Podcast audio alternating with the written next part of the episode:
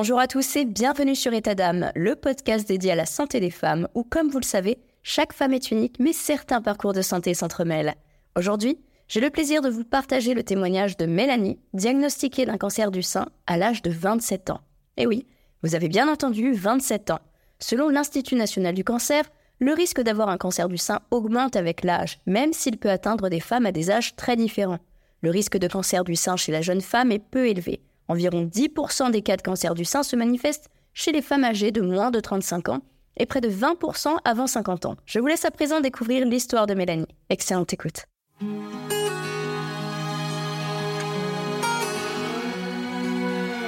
Bienvenue, chers auditeurs, dans une toute nouvelle saison d'État d'âme.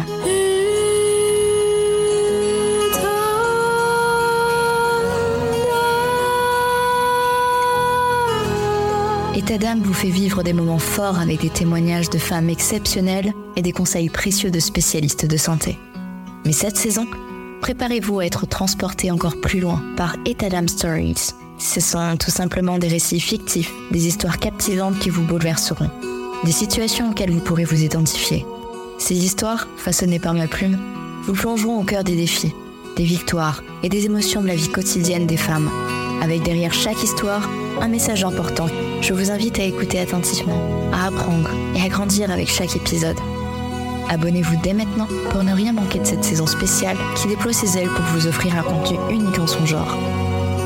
Etadam Stories.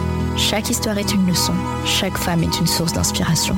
Restez à l'écoute, vous êtes sur Etadam. Bonjour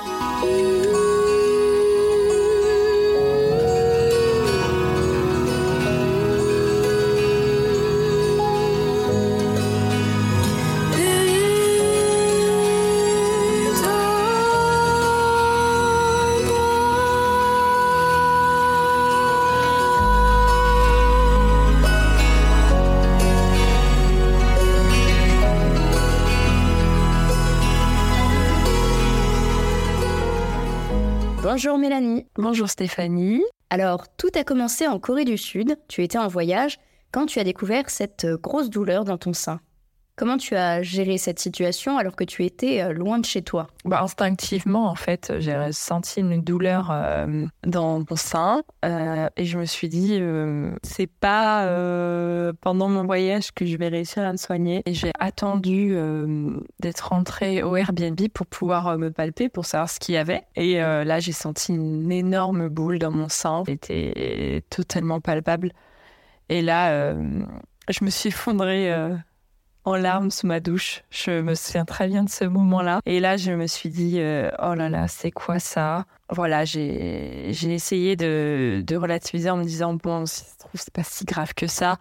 Mais euh, ouais, c'était un peu compliqué à gérer. Donc j'ai dégainé mon téléphone, pris rendez-vous sur Doctolib avec mon, mon médecin euh, généraliste et j'ai attendu, enfin j'ai repalpé le lendemain pour vérifier si la boule bougeait. Euh, et finalement, elle restait telle qu'elle, donc j'ai décidé de continuer mon voyage. Et voilà, c'était une situation vraiment très difficile, mais hum, dans ces moments-là, on se met un peu en mode survie et on essaye de, de relativiser le plus possible. Et comment tu as vécu l'attente entre la découverte de la boule et ton retour en France pour consulter un médecin? J'y ai pas tant prêté attention. J'ai réussi à faire un peu abstraction de cette petite boule euh, parce que je savais qu'en Corée du Sud, j'allais pas voir un médecin. Donc j'essayais de me dire, ça a rien de paniquer maintenant. On paniquera une fois rentré en France. Moi, je surveillais hein, quand même tous les jours, mais, mais non, j'ai plutôt bien vécu l'attente, on va dire. Et euh, quelles ont été tes, tes, premières impressions lors de l'échographie et de la mammographie? Bah, Impressionnant déjà pour une personne de 27 ans d'aller dans une, dans une clinique qui fait une échographie de mammographie. Enfin, je suis arrivée dans la salle d'attente, euh, j'étais la seule euh, jeune femme. toutes les personnes, toutes les femmes qui attendaient, euh, c'était des femmes âgées de plus de 50 ans. Donc, c'était un peu troublant au début. J'avais l'impression d'être un peu une, enfin, une imposteur. Euh, j'avais un petit syndrome d'imposteur à ce moment-là en me disant mais j'ai pas à être ici en fait. Euh, mais c'est assez impressionnant. Euh, l'échographie, en fait, comme j'avais déjà eu une échographie du ventre il y a très longtemps, je savais à peu près à quoi m'attendre. Mais la mammographie, j'avoue, j'ai demandé plusieurs fois à, mes, à mes amis, à mes amis filles et à, à ma maman comment ça se passait une mammographie et tout, elle me disait que c'était pas super agréable. Donc oui, la mammographie, j'appréhendais un peu. Mais, mais voilà, c'était des expériences. J'y allais un peu sereinement, enfin sereinement, c'est un bien grand mot, mais j'y allais quand même sans stress, en me disant bon, à mon âge quand même, euh, potentiellement que c'est pas ça, quoi. J'essayais de me convaincre moi-même, tu vois. c'est, euh, j'essayais de me dire que c'était pas ça, mais en même temps, il y avait quand même une petite pensée qui me disait bon, c'est sérieux maintenant, c'est sérieux. Comment est-ce que tu peux m'expliquer un petit peu comment tu as géré l'annonce de ton diagnostic qui est tombée juste en même temps que, que ta préparation pour le semi-marathon de Paris? Quand j'ai passé mon échographie, ma mammographie, euh, la tête de la personne qui fait de la médecin, de la personne qui fait la radio, a littéralement changé de couleur hein, et a fait une tête pas rassurante du tout. Euh, elle m'a rien dit, elle m'a juste dit euh, il va falloir faire des examens supplémentaires. on va faire une biopsie. Donc elle m'a expliqué ce que c'était une biopsie. On, prélève en fait un peu de tumeur et on, on l'envoie en laboratoire. bon, à partir de là, dans mon cerveau, je parlais du coup de mes premières impressions que je n'étais pas non plus hyper détendue, mais j'étais pas non plus euh, à l'article euh, de l'inquiétude, quoi. J'étais, j'étais quand même euh, majoritairement, sereine. Et ben quand elle m'a dit ça, alors là j'ai commencé un peu à stresser et je me suis dit oh non. Et, et en fait là le cerveau, je sais pas ce qui se passe, enfin moi dans mon cerveau en tout cas, je me suis dit il faut s'attendre au pire. Voilà, c'est ça que je me suis dit. Je me suis dit c'est bon, c'est cancer. Donc quand j'ai reçu le diagnostic, euh, bah finalement, je n'étais pas si surprise que ça. Je me suis dit, bon, c'est cancer, ok. Euh, à mon âge. Euh, bon, ben voilà, c'est un peu, on se prend quand même un coup de massue sur la tronche, hein, on va pas se mentir. c'est dur d'entendre ça. mais j'ai été. En fait, c'est en demi-teinte parce que ce diagnostic est tombé. Voilà, le mot cancer, je l'avais je l'avais intériorisé, je l'avais accepté. Mais par contre, les, mm, oui, la préparation à mon semi-marathon, euh, bon, je vais dire avec mes mots, hein, euh, ça m'a fait chier. voilà, c'est parce que je préparais pas ce semi-marathon toute seule et je me suis dit pour la personne qui m'accompagnait, euh, comment j'allais lui dire ça J'étais plus déçue pour autrui que pour moi-même finalement. Et ça me faisait chier de me dire que. Enfin, ça m'embêtait beaucoup de me dire que cet objectif-là, j'allais devoir faire une croix dessus à cause d'une question de santé. Enfin, c'est. Ouais, c'était un peu compliqué le diagnostic euh, dans ce sens-là. C'est-à-dire dans le sens euh, que j'aurais. Je pouvais pas courir. Euh, et. Et c'est drôle parce que mon médecin m'avait annoncé, et madame, votre objet, enfin votre semi-marathon, il va falloir faire une croix dessus pour cette année. Et je lui avais répondu, non. je, me suis persuadée, je m'auto-persuadais que je pouvais courir. Et je me suis dit, je vais lui prouver le contraire. Et euh, bon, plot twist, euh, je n'ai pas pu courir ce semi-marathon. Mais euh, je me suis quand même accrochée à cette idée au tout début de mon diagnostic. Pour finalement, avec le temps, voilà, cette idée, je, me suis rendu compte que ça allait pas être possible, quoi. Mais, mais oui, c'était, bah, c'était c'était embêtant, mais bon. Euh, le principal, c'était de se concentrer sur sa santé. Donc voilà, on a parlé du semi-marathon, mais il y avait une autre question qui m'a fait un peu flancher. Enfin, un peu. C'est un euphémisme. Hein. C'est un peu beaucoup flancher. Euh, c'est la question de la fertilité. Mon médecin m'a clairement dit. Euh, bah, en gros, on nous moi, elle, bon, elle a été super gentille avec moi. Elle m'a annoncé, elle m'a expliqué ce que c'était. Elle m'a dit Je suis désolée, euh, vous allez devoir raccourcir vos vacances de Noël chez vos parents parce que euh, je vous ai pris rendez-vous à l'Institut Curie. Euh, voilà, c'était le 28 décembre. Donc, en plein milieu de ma, ma semaine de vacances. Et bon, je, du coup, moi, mon cerveau comprend que ça devient sérieux. Et, et ce qui m'a fait flancher, c'est surtout de me dire, quand elle m'a dit maintenant, à partir de maintenant, on va essayer de sauver votre fertilité. Euh, parce qu'avoir des enfants euh, après un cancer du sein peut s'avérer compliqué. Et là, euh, je ne sais pas pourquoi, c'est mystérieux. moi, à l'instant T, je veux pas d'enfants. À l'instant, à l'instant où on m'a diagnostiqué mon cancer, j'en voulais pas du tout. Et là, je, me suis mise à. J'ai fondu en larmes dans le bureau du médecin parce que je me suis dit, mais. Mais merde, en fait, on me coupe l'herbe sous le pied, en fait. Là où je, peux avoir le choix, je ne l'ai plus à cause de, cette maladie. Ouais, ça a été très compliqué à gérer cette question-là. C'est même au-delà de la question du cancer, ça a été cette question de fertilité, de me dire, mais j'ai jamais rien demandé, j'ai jamais été contre les enfants, pour les enfants. Je, je suis quelqu'un qui vit assez au jour le jour. Euh, si, en gros, mon point de vue, c'était surtout euh, bah, si j'ai des enfants, tant mieux. Si j'ai pas d'enfants, bah tant pis. Et là, avec ce, cette, euh, ce, enfin, comment dire, ce constat-là de me dire que j'aurais peut-être pas le choix, ben ça m'a, ça m'a un peu détruit de l'intérieur. Je, je t'avoue, c'était, c'était compliqué à gérer. Alors, est-ce que tu peux nous parler de tes émotions et, et celles de ton entourage à ce moment-là? Ma maman a été une des premières informées, évidemment. Euh, ça a été très compliqué de passer cet appel-là. J'étais en larmes au téléphone. Et, c'est là où je me dis, mais ma maman, elle a eu cette capacité à rester stoïque au téléphone et à me dire, d'accord, eh bien, euh, voilà, elle, bon, elle m'a balancé aussi un gros merde au téléphone, mais elle n'a pas du tout flanché là où moi j'ai beaucoup flanché à ce moment-là elle est restée vraiment calme et euh, je pense qu'elle a été très choquée de la nouvelle, mais elle n'a pas voulu montrer ses émotions.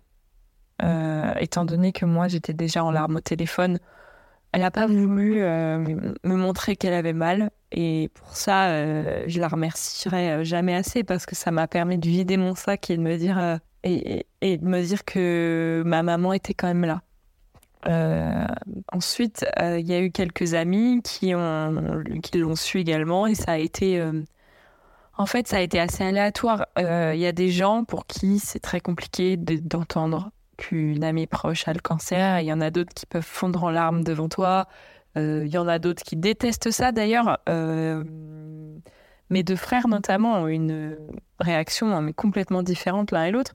J'en ai un qui s'est totalement inquiété pour moi dès le début, et il y en a un autre qui n'a pas du tout voulu savoir euh, de quoi je parlais. Enfin, il a, il a fui le navire, mais alors euh, vraiment, j'en rigole maintenant, mais, mais au début, je, il fuyait le cancer et il le fuit encore aujourd'hui. Maintenant, euh, je suis passée outre, je me suis dit, bon, il y a des gens comme ça, ils ne sont, pas à l'aise avec ce terme cancer. bon, c'est comme ça, il faut accepter, mais voilà, les émotions ont été euh, assez diverses. Euh, il y a des gens qui ont été beaucoup plus touchés, d'autres non, d'autres qui savaient pas trop comment réagir, d'autres euh, qui ont agi mais mal. Enfin, c'est voilà, mais je peux pas leur en vouloir parce que c'est quelque chose qui, qui remue beaucoup et qui fait beaucoup réfléchir. mais en tout cas, voilà, mon entourage le plus proche, en tout cas, est resté solide devant moi et ils ont pris le, problème à bras, à bras, le corps et ils se sont dit, bon, on y va en fait. Comment tu as vécu euh, ton entrée à l'hôpital et toutes les étapes qui ont suivi, notamment la, la pose du pape? L'hôpital, ah oui, entre Noël et Noël. Du coup, c'était mon petit cadeau de Noël. Euh. J'ai annoncé à ma famille, enfin à mes frères notamment, euh, j'ai un cancer du sang. Il faut savoir que quand on rentre à l'hôpital, notamment, bah, je parle du coup de l'Institut Curie parce que c'est là où je suis soignée. Euh, c'est le bazar dans la tête. Hein. Euh, on y va, euh, on a plein de papiers à remplir, on voit des médecins, on voit la chirurgienne, on voit des infirmiers, on comprend rien de ce qui se passe. Euh, on nous dit vous aurez tel rendez-vous tel jour. On a j'ai une petite application à son téléphone où j'ai tous les rendez-vous, j'ai plein de papiers, de convocations partout. Oh là là, c'est Oh, ça, ça, ça un vrai bordel quand même. et euh, j'ai, du coup, je l'ai vécu. Je sais pas comment, mais je l'ai vécu. En fait, ça tout devient automatique. On te dit, va dans cette salle à 11h30, tu y vas, euh, même avant. Tu, tu attends pendant une heure. Tu es reçu par un radiothérapeute, par une chirurgienne, par un infirmier, ça dépend. Euh, donc voilà, il y a eu. Donc je, je suis rentrée le 28 décembre et du 28 décembre au 24 janvier, j'ai eu à peu près une dizaine d'examens. Euh, donc, euh, prise de sang, on a refait une mammographie, une échographie, on a refait une biopsie. Euh, j'ai rencontré ma chirurgienne. Donc, on m'a expliqué mon processus, on m'a expliqué mon parcours de soins. Voilà, c'est le mot que je cherchais. j'ai rencontré mon oncologue. On m'a fait un, ce qu'on appelle un échocardiogramme. Donc, c'est la, radio du cœur, littéralement. On m'a fait des IRM, on m'a fait des TEP scans, on m'a fait des. Oh là là, ah non, c'était infernal. C'était une dizaine de rendez-vous euh, en l'espace de même pas un mois. Donc, j'étais quasiment tous les jours à l'hôpital. Et j'ai eu donc cette fameuse opération du PAC, donc la chambre implantable, donc c'est pour expliquer aux gens, c'est un petit bout de plastique qu'on nous met sous la peau, relié à un, cathéter qui est lui-même relié au cœur.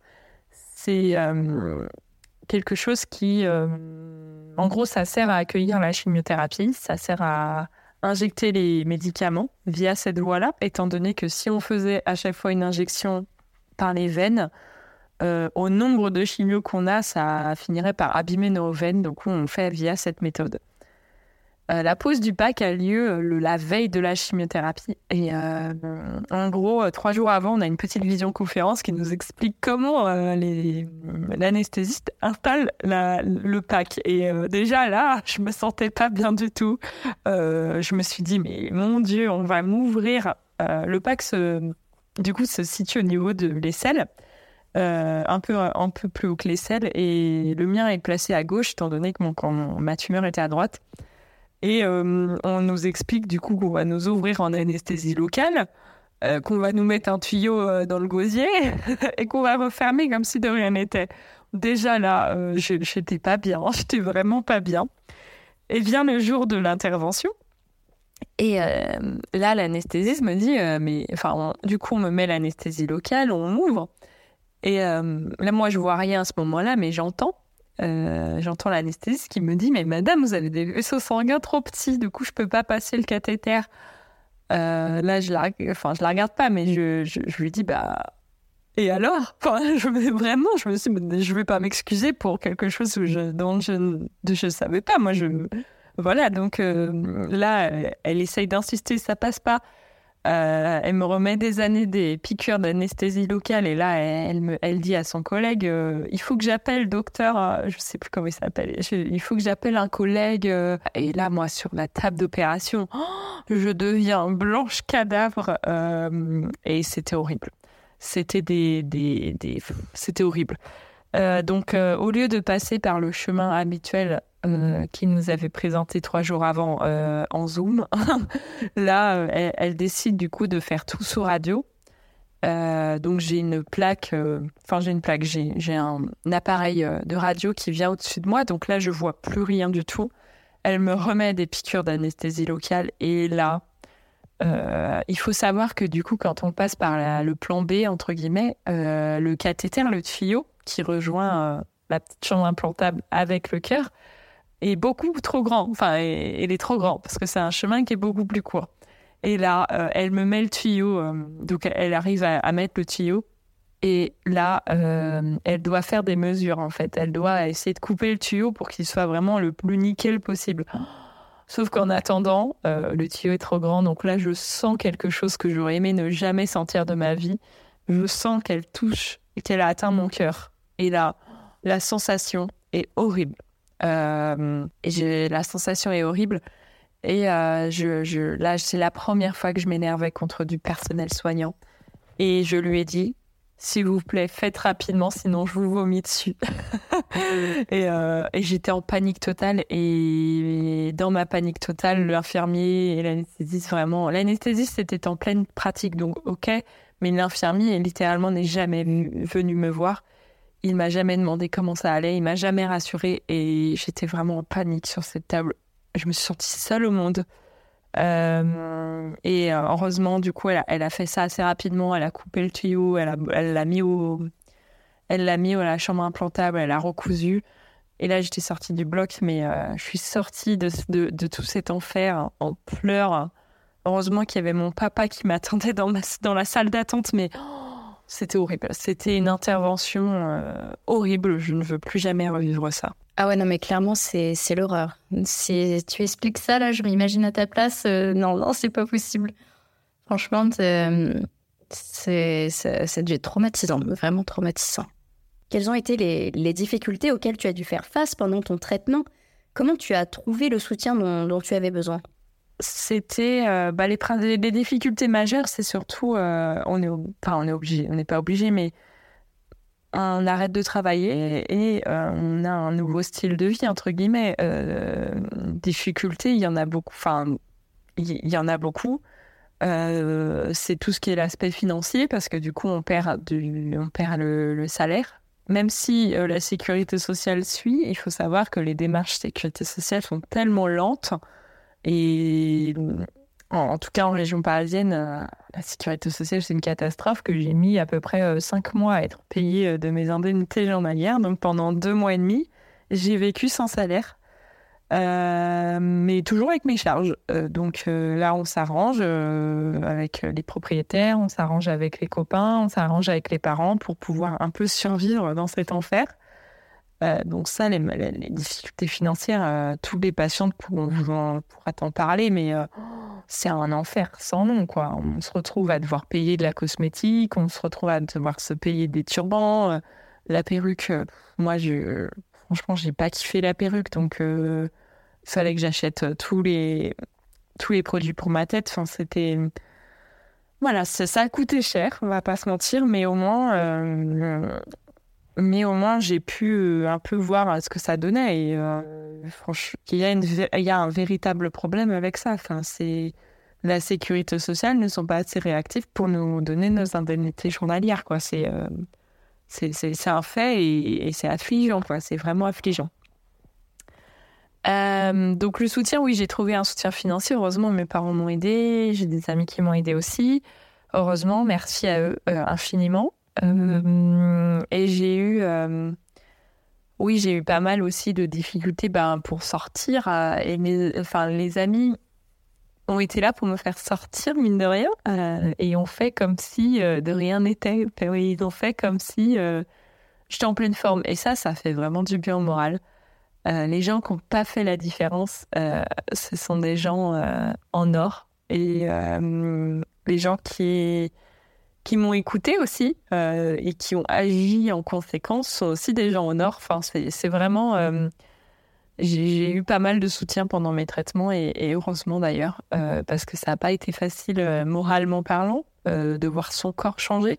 Quand on a un cancer du sein et quand on est jeune femme comme ça, on n'a pas les mêmes problématiques qu'une personne de 50, 60 ans. On, est, on, perd vraiment énormément de, choses. En fait, moi déjà, en tant que femme, je suis quelqu'un qui n'a pas du tout confiance en elle. Euh, déjà de base. C'est-à-dire que je crois qu'à partir de mes 25 ans, c'est là où je me suis sentie vraiment bien, en phase avec moi-même. C'est-à-dire que j'ai arrêté de douter, j'ai pris un peu confiance en moi, je me trouvais jolie. Euh, c'est-à-dire que ça a pris 25 ans de ma vie. Euh, et là, à 27 ans, le cancer m'enlève tout sur quoi j'ai travaillé depuis 25 ans. C'est-à-dire que je perds tout je perds euh, ma confiance en moi, euh, je perds euh, bah, mon, physique parce que là, je me retrouve euh, bah, chauve avec des problèmes cutanés assez, assez hardcore, du poids en plus. Enfin, c'est voilà, je, je, me perds en fait tellement dans, dans tout ça. Et, et là, je, je, me dis, mais est-ce que j'ai essayé de construire en 25 ans, mais tout a été enlevé en un claquement de doigts, quoi. Et ça, c'est compliqué. C'est très compliqué. Euh, et on se dit, mais comment on va faire pour essayer de se retrouver dans tout ça? Ça, ça a été ma principale difficulté et c'est encore une difficulté aujourd'hui. Euh, malgré qu'on travaille sur soi, il faut faire preuve de, bonté avec soi-même. Et, et c'est pas facile. C'est vraiment pas facile, mais, mais, mais avec le temps, euh, avec le temps, ça s'arrange. Est-ce que tu peux nous parler un petit peu de ce que tu as ressenti lorsque tu as commencé ta chimio et euh, avec tous les effets secondaires, notamment la, perte de cheveux, les nausées, euh, comment tu as vécu tout ça? C'était pas trop difficile? Alors, quand on commence la chimiothérapie, tout va bien. j'ai envie de dire ça. Euh, moi, j'ai eu deux chimiothérapies. Alors, la première, c'est ce qu'on appelle une ACDD. c'est donc s'il y a des patientes qui nous écoutent, c'est un peu l'équivalent de l'EC100 c'est une, chimiothérapie qui terrasse littéralement le, corps. C'est comme si on avait fichu un grand coup de javel en intraveineuse, quoi. C'est, Du coup, c'est là où on perd nos cheveux. C'est là aussi où on a des nausées. des nausées assez fortes qui font qu'on est un peu cloué au lit. C'est là où on est fatigué, où on perd vraiment nos globules blancs sont en chute libre, alors du coup, on se chope toutes les infections virales du monde. Euh, c'est là aussi où euh, bah, on, on essaye, enfin, on peut plus trop faire d'activité physique malgré tout, même si on, essaye, mais on ne peut plus trop parce que le cœur prend vachement cher. Euh, ouais, c'est. Voilà, elle, est assez hardcore, hein, cette chimiothérapie. Et la deuxième que j'ai fait, c'est la Taxol. Euh, donc au total, j'ai eu 16 euh, chimiothérapies, donc 4 ACDD et 12 Taxol. la Taxol, elle, donc c'est plus doux, il y a moins de nausées, mais on a une tendance à hum, prendre un peu de poids. Et en fait, c'est une chimio un peu perverse parce que elle a l'air bien comme ça, mais euh, on prend du poids, on perd nos sourcils, on perd nos cils. C'est là où l'alopécie devient, devient assez importante. Et, en fait, la perte de cheveux, alors euh, ça, c'est un effet secondaire que tout le monde voit. Donc, on a l'impression que c'est l'effet secondaire numéro un. Euh, vraiment, si c'était à refaire et qu'on me disait, tu choisirais quoi entre perdre tes cheveux ou avoir des nausées, je dirais, mais perdre mes cheveux, mais 15 000 fois, parce que perdre ses cheveux, ça ne fait pas mal. mais comment on le vit, euh, bah, ça revient à ce que j'ai dit avant, c'est-à-dire, bah, pour, une fois, pour une femme, perdre ses cheveux, c'est c'est assez compliqué, quoi. C'est perdre ses cheveux, c'est tu, tu perds ta féminité, tu perds ton identité, tu perds, euh, tu, tu, perds beaucoup. Mais alors, ce qui est pire, entre guillemets, pour moi, euh, c'est euh, la perte des sourcils. alors ça, la perte des sourcils, c'était c'était un peu plus compliqué parce que là, les sourcils, ça définit un visage, ça définit euh, beaucoup de choses. Et sans sourcils, waouh, c'était compliqué à gérer. Franchement, euh, ouais, la perte des sourcils a été beaucoup plus compliquée que la perte des cheveux. Parce que la perte des cheveux, les médecins t'en parlent. Les médecins t'en parlent. Toi, tu vois les femmes dans la, femme, dans la salle d'attente. Tu, tu commences à accepter l'idée que tu vas perdre tes cheveux. Mais alors, les sourcils, moi, j'étais pas du tout au courant. Donc, quand c'est arrivé, j'étais un peu surprise. Enfin, un peu, un peu beaucoup surprise. Euh, donc voilà, on, retrouve ces émotions de perte de féminité, perte d'identité, perte de confiance en soi, perte de... Voilà, on ne s'aime plus, en fait. La conclusion de ça, c'est qu'on ne s'aime plus. Est-ce que d'une certaine manière, tu as, tu as perdu confiance en toi durant les traitements, en particulier avec euh, le Taxol? Euh, Oui, totalement. J'ai j'étais, euh, j'ai eu un gros moment de, de, de bad, entre guillemets, euh, je dirais sur les, mes 12 cycles de Taxol, quand on arrive un peu à la moitié, c'est là où on, touche un peu le fond parce que on ne ben, on, ressemble plus à rien. Et, euh, et ça, c'est compliqué à gérer. Euh, les émotions, à ce moment-là, on a l'impression que personne ne nous comprend. On est un peu seul au monde. on n'a plus envie de sortir parce qu'on n'a plus envie de se montrer. moi, j'ai eu vraiment du mal à accepter ça. Et, euh, et oui, j'ai totalement perdu confiance en moi durant mes traitements, oui, oui. La décision de, subir une mastectomie bilatérale avec prothèse mammaire immédiate, euh, ça a dû être très important comme décision. Est-ce que tu peux nous expliquer un petit peu comment tu as pris cette décision et comment tu l'as vécue? J'ai fait un test génétique qui euh, a prouvé... enfin, j'ai fait un test génétique durant ma chimiothérapie et euh, qui, ont, qui a prouvé que euh, j'étais porteuse d'une mutation génétique qui s'appelle le BRCA2. Il y a deux, deux mutations génétiques qui sont responsables du cancer du sein. Il y a le BRCA1 et le BRCA2. Alors, je ne sais pas du tout c'est quoi la différence entre les deux, mais euh, les hôpitaux, enfin les, les oncologues surveillent beaucoup ces mutations génétiques. Et euh, bon, déjà de base, ce qui était prévu dans mon protocole de soins, c'était qu'on me, fasse une mastectomie du sein droit et qu'on me mette une prothèse mammaire immédiate. Euh, ça, c'était prévu. Et euh, quand j'ai eu les résultats génétiques, ça a été super dur moralement parlant, parce que je me suis dit, on a fait tout un test. Avant, on, nous envoie un formulaire à remplir sur notre famille, nos antécédents. Moi, j'ai rien d'antécédent dans le cancer du sang. Vraiment, j'ai rien du tout. Et du coup, le généticien m'avait dit bon, a priori, il ne devrait pas y avoir trop de problèmes. Et comme bam, les résultats tombent, porteuse de mutation génétique. Je me suis dit mais c'est quoi ce, bazar? Euh, Et là, je me dis mais que, enfin, je me dis bon, euh, ça veut dire que euh, ben, peut-être la mastectomie va être bilatérale. Ça veut dire qu'il faut faire la chirurgie préventive. Euh, mais c'est l'ironie du sort. Je, voilà, avec mes antécédents, ça en gros, j'apprends que j'ai une mutation génétique, mais que je suis la première de ma famille.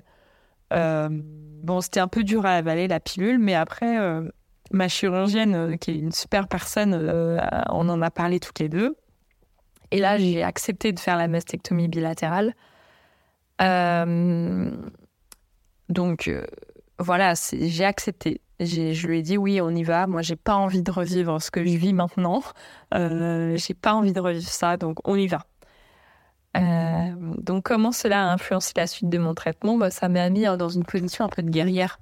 C'est-à-dire que je me suis dit, on y va, on va jusqu'à la chirurgie, on enlève mes deux seins, euh, on met des prothèses et, voilà, on essaye de plus en parler. Euh, euh, on essaye d'avancer comme ça.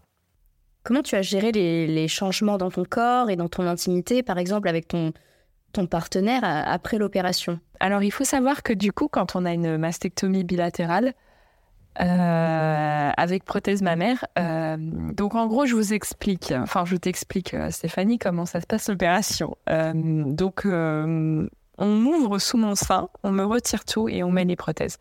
Euh, voilà, donc littéralement, littéralement c'est comme ça que ça s'est passé. Euh, on perd toute sensibilité euh, au niveau des seins. donc là, c'est-à-dire que les personnes peuvent toucher mon sein, je ne les sens pas. je n'ai plus aucune sensibilité, au niveau des seins. C'était très bizarre à gérer au début. Euh, en plus de ça, les cicatrices, bon, elles sont pas super jolies, jolies, mais, euh, mais la sensibilité des seins, perdre la sensibilité des seins, c'est une sensation vraiment bizarre. Et au niveau de mon intimité avec mon partenaire, euh, c'était, bah, c'était un petit, enfin, c'était pas un coup dur pour lui, mais c'est vrai qu'il espérait. je me souviens de, sa phrase qui disait "Mais tu vas retrouver ta sensibilité", et je lui disais non, non, je, je lui disais euh, non, non, je vais pas retrouver, je, ça va pas revenir. Et euh, c'était pas un coup dur pour lui, mais c'est vrai que c'était, ça enlève une, une, partie de plaisir en fait dans l'intimité, ça enlève une, zone érogène assez importante. Et, euh, et ouais, c'était pas évident euh, parce qu'en plus de toute la confiance qu'on perd, il y a aussi toute une intimité à retrouver.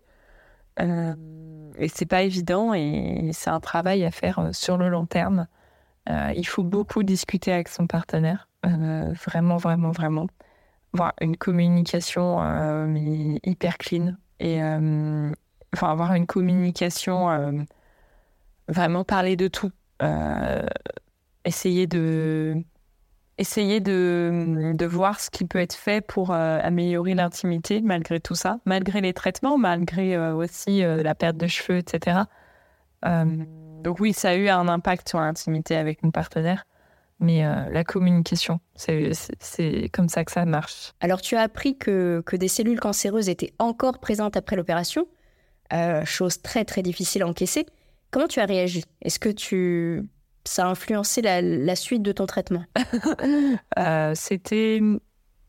C'était pas facile, mais je sais pas, moi j'ai une sorte de fierté quand je viens voir mon oncologue, je me dis ne pleure jamais, tu, tu sais pas grave, accepte, il va pas te donner des bonnes nouvelles, mais accepte. Euh, donc j'ai accepté, je me suis dit d'accord. Euh, je me suis demandé mais pourquoi? Pourquoi moi? En fait, c'est ça, la, ça que je me suis dit, pourquoi moi? Qu'est-ce que j'ai fait euh, Qu'est-ce que j'ai fait pour mériter ça? Non, je me suis dit dommage parce que ça veut dire que toutes les semaines de chimio que j'ai passées, bon, elles n'ont pas servi à rien parce qu'il y a quand même eu une nette amélioration, mais je me suis dit mais ça veut dire encore des traitements, ça veut dire encore encore des encore à souffrir quoi. C'est c'était plus fatigant. Ça m'a, ça m'a un peu éreinté cette nouvelle. Euh, donc ça a influencé la suite de mon traitement. Du coup, ça m'a rajouté une thérapie ciblée. Euh, ça m'a rajouté euh, des comprimés encore à prendre. Ça veut dire des prises de sang pour contrôler. Et comme c'est une nouvelle thérapie, oui, l'hôpital va m'appelle toutes les semaines pour savoir si je vais bien. euh, du coup, ça veut dire encore retourner à l'hôpital, ça veut dire encore une routine euh, de santé. Enfin voilà, ça fait bientôt un an qu'on m'a annoncé un cancer du sein, donc euh, c'est assez fatigant. Voilà, c'est c'est comme ça que que je dirais que ça ça s'est passé. Tu as eu des séances de radiothérapie? Comment comment ça s'est passé? Ça, a eu des effets sur ton corps et, ta prothèse? Radiothérapie, du coup, pour expliquer un peu aux gens ce que c'est, on est, euh, on est euh, sain à l'air dans une, dans une machine qui nous envoie des rayons euh, nucléaires.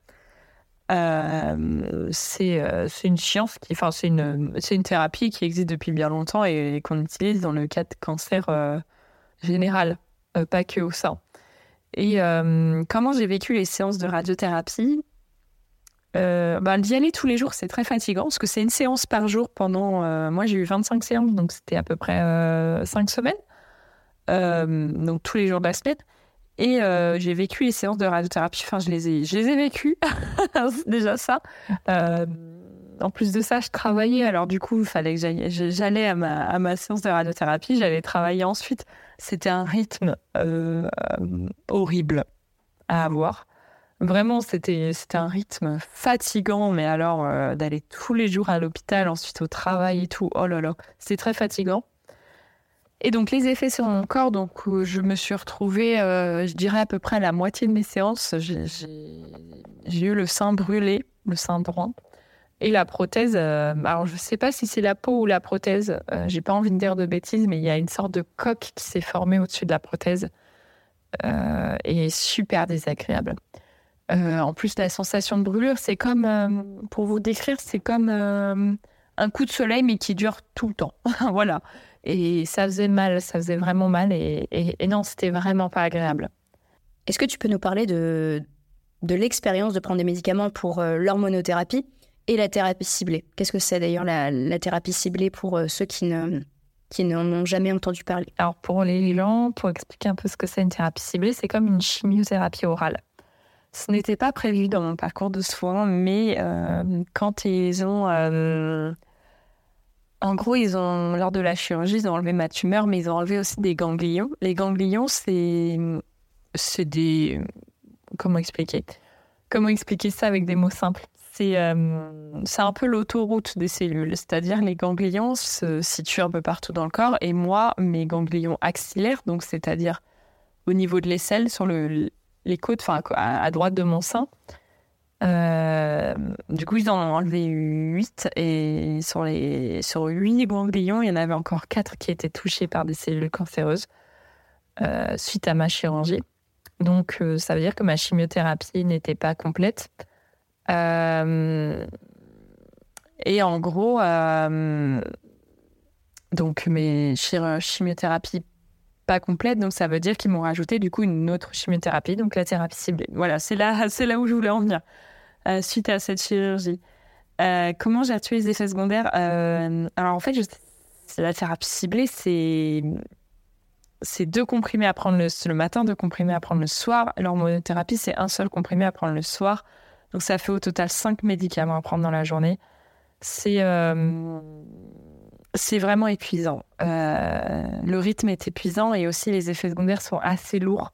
Euh, on a le retour des nausées, on a le retour de la fatigue. Enfin, j'ai l'impression de retourner en chimiothérapie, donc euh, c'est pas très agréable, mais mm, ça, ça affecte mon quotidien, oui et non, parce que c'est quand même moins lourd, c'est quand même plus supportable, mais c'est juste le soir, je suis barbouillée, c'est c'est de la fatigue toujours et de la fatigue médicamenteuse. Euh, médica... Attends, 1, 2, 3. De la fatigue médicamenteuse. Et du coup, c'est, vraiment pas agréable. Et on a l'impression que, que le cancer, en fait, ça finit jamais, quoi. J'ai l'impression que ça se termine jamais et j'ai l'impression qu'on me laisse jamais tranquille. Donc, c'est, assez épuisant. est-ce que tu as des conseils pour les personnes qui pourraient se retrouver dans une situation similaire euh, étant euh, voilà, jeune femme atteinte du, cancer du sein euh, Alors à toutes les femmes de moins de 40 ans, on va dire, qui ont découvert un cancer du sein, j'ai envie de leur dire de, vraiment de garder espoir et j'ai envie de le dire, vous n'êtes pas seul, même si vous vous sentez seul. Je m'explique. moi, je me suis sentie vachement seule au, tout début, je me disais, mais il n'y a pas de ressources adaptées pour les personnes jeunes. Euh, alors que si, j'ai cherché un petit peu, il y a des associations qui existent, euh, il y a des collectifs qui existent. Alors vraiment, euh, si j'ai un conseil à donner aux personnes qui ont un cancer du sein jeune, c'est que vous n'êtes pas seul. ce que je vous conseille, c'est vraiment de, contacter des associations euh, je vais en donner une euh, qui m'a beaucoup aidée pendant mes traitements et qui continue à m'aider pour euh, comprendre un peu tout ça.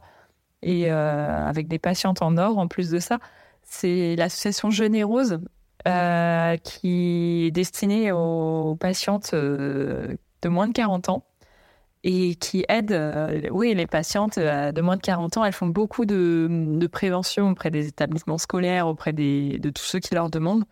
Euh, elles ont un réseau euh, assez incroyable dans toute la France euh, qui permet de pouvoir faire des rencontres entre patientes. Et ça, vraiment, à toutes les personnes qui, qui, qui, apprennent qu'elles ont un cancer du sein, vraiment, restez pas seules.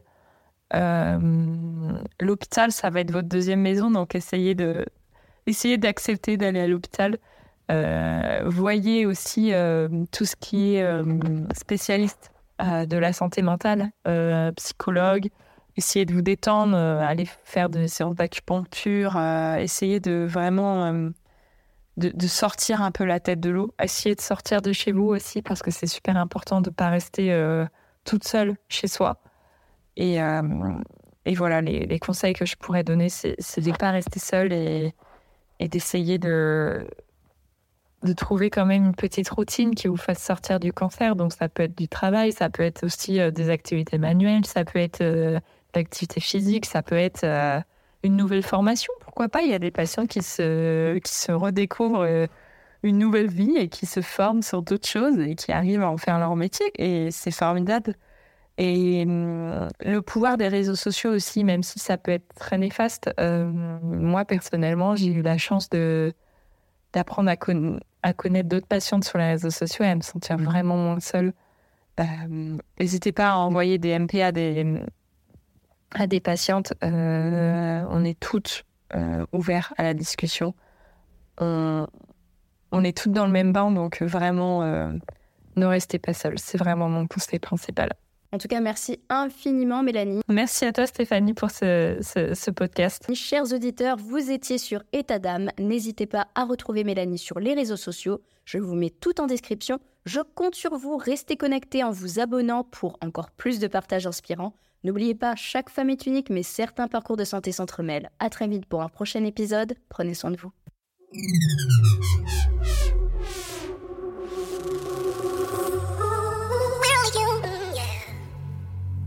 You can never walk alone on your way to being free. We're only human. We're only human. But you can never walk alone on your way to being free.